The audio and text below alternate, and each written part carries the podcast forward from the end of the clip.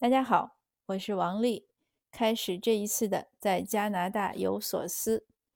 这期节目的标题呢，您可能看到了，人需要打破自己心中的假想敌，才能取得进步。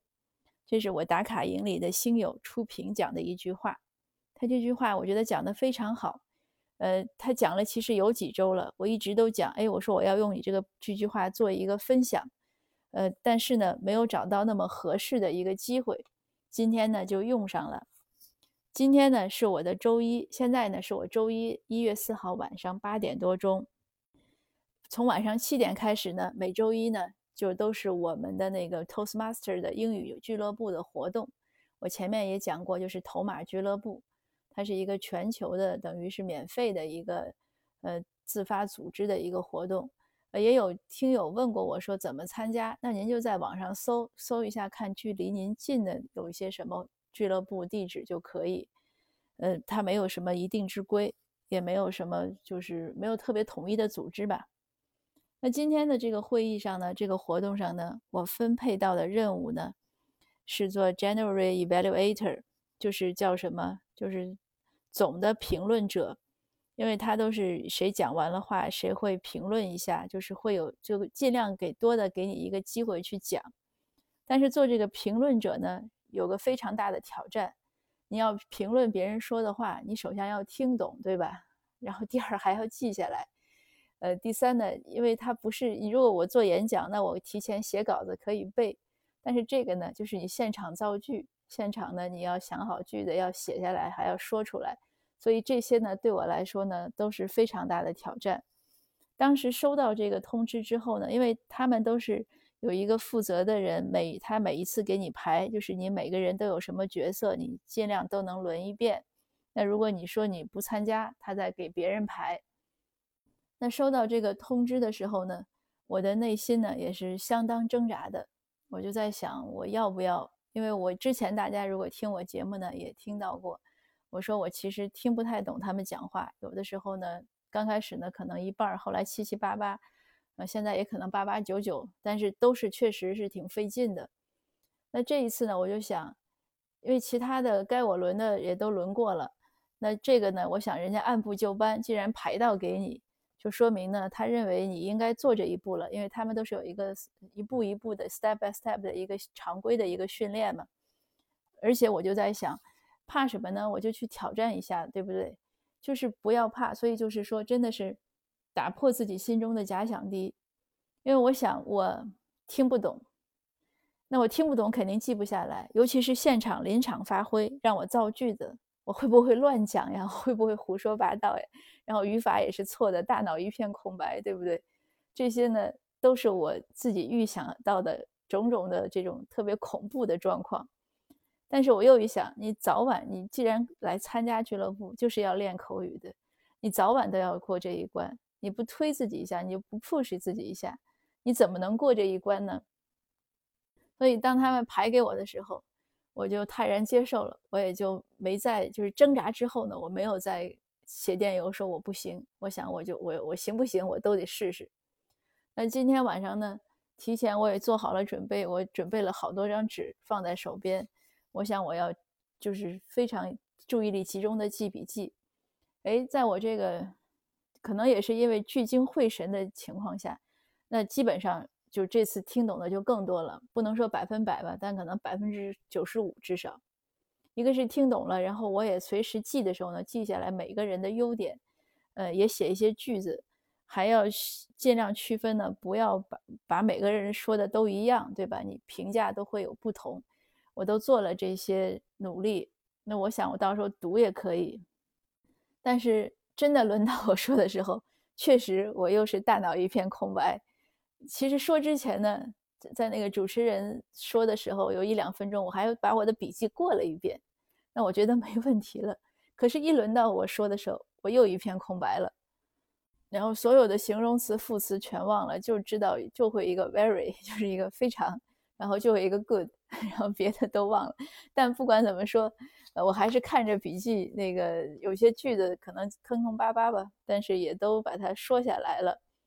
呃，关键还有一今天还有一个地方也是，就是没办法了，那个是没办法，就是他们每一次会有一个词，他会说一个词，让大家尽量都用这个词。这个词呢，呃，我我现在也发发不清，就很难发清那个音，就是尤其在我说的时候很紧张的时候，无论如何发不出来那个音。所以本来我有很多地方可以用到那个词，但是都发不出来，那我就带过了。我就告诉他们，我说我真的发不出来这个音。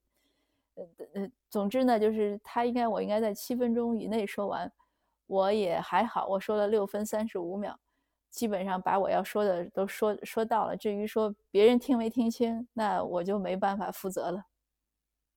当然了，大家给我很多鼓励。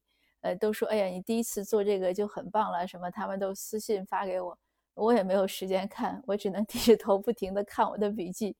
一紧张的时候，发现笔记也看不清了，然后顺序也搞不清了，关键还有一个一个就是 club 一个一个统一个参与者的那个名字怎么都发不出来。但平时我也觉得有点绕口，但是一发还能发出来。刚才很紧张的时候也发不出来，他还是我们主席来着。但是他也很好，他也在鼓励我。呃，我后来也私信他，我说太抱歉了，我这个一着急就发不出来了。呃，这个也是没办法。但 anyway，我想说的就是，呃，如果说给我今天的成绩打分呢，那我想至少是及格的，这个分数应该是有的。嗯，当然不完美了，不完美就有待于训练。今天呢，我们有有一个。一个韩国的一个移民的一个 lady，她讲了一个故事，讲的也很好。因为今天是她的第一次讲呃分享，所以她要讲一些自己的事情。呃，她讲的她怎么在这儿找到她先生的，就是一个朋友的朋友，他因为他们都是单身，一个一个 lady 就请她一起去参加一个一个派对吧，一个 party。他去了呢，然后那个朋友就说说你看有没有你看中的单身的？嗯，他说看到有一个，他说那你要跟他讲话。他说我讲了，他说说我讲话说你你能不能再帮我盛一点冰淇淋？他说那个人都没理我。然后这个呢，因为这个东方人都比较羞涩，那他那个朋友的朋友呢很好，说过两天在我们家我再组织一下，你看中谁了我给你请过来。然后他又请了几个人，就包括这个韩国 lady 看中的那个那个男士，然后请过来之后呢，他们又聚了一次，也还挺好。然后到晚上他要走了，然后那个主人就是他这个朋友的朋友，就让那个男士呢送他回，送这个韩国 lady 回家。然后这个韩国 lady 呢，他也就是东方人嘛，他就想说，按照常规，那下车前这个男士是不是应该要我的电话？但是呢，下车的时候那个男士也没有要他的电话，甚至连握手都没有握，只是说跟你聊天很愉快。那这个韩国 lady 的心里也觉得很很失落吧。然后第二天呢，正好这个主人呢就又给大家给所有这几个人呢都发了一封电邮，就是他群发的电邮，就是感谢你们参加呀，什么派对很愉快呀。这个时候呢，这个韩国 lady 突然看到了她心意中的那个男士，就是她后来她丈夫的这个电邮，因为她知道他名字，她就想，哎，这不就是一个机会嘛？所以她很勇敢的就给那个男士回了一个电邮。当然，她也是也是应该的，她就说谢谢你昨天送我。非常感谢，就这样一句话。他说，在五秒钟之内，他就收到了回复。这个男士马上就有进一步的这个搭讪，然后问他说，愿不愿意一起喝杯咖啡？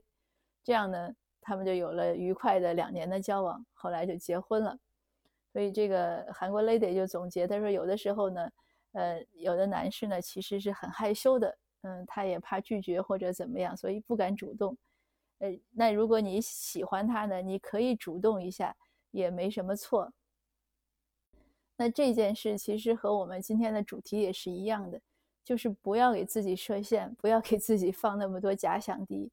你打破了自己这种常规中的假想敌，你才能进步。就像那个韩国 lady，她不要觉得哎呀就应该男生主动要电话呀，或者约我呀，那她也可以稍稍的主动一步，往前探一下，试探一下。如果男生有意呢，男生不就接了这个接力棒了吗？那总而言之呢，今天呢，我用我破碎的英语和我 一片空白的这种状态，完成了一个我认为不可能完成的任务，所以我很高兴。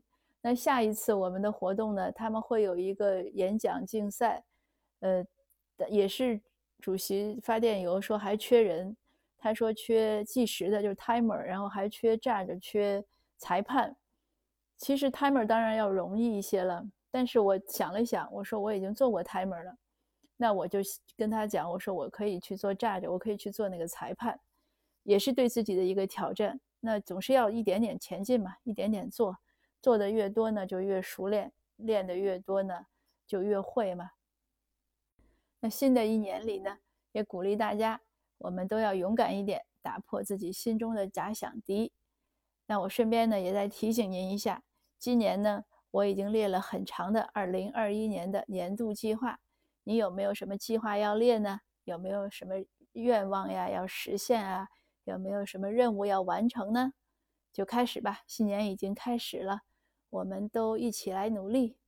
好的，谢谢大家，下次见。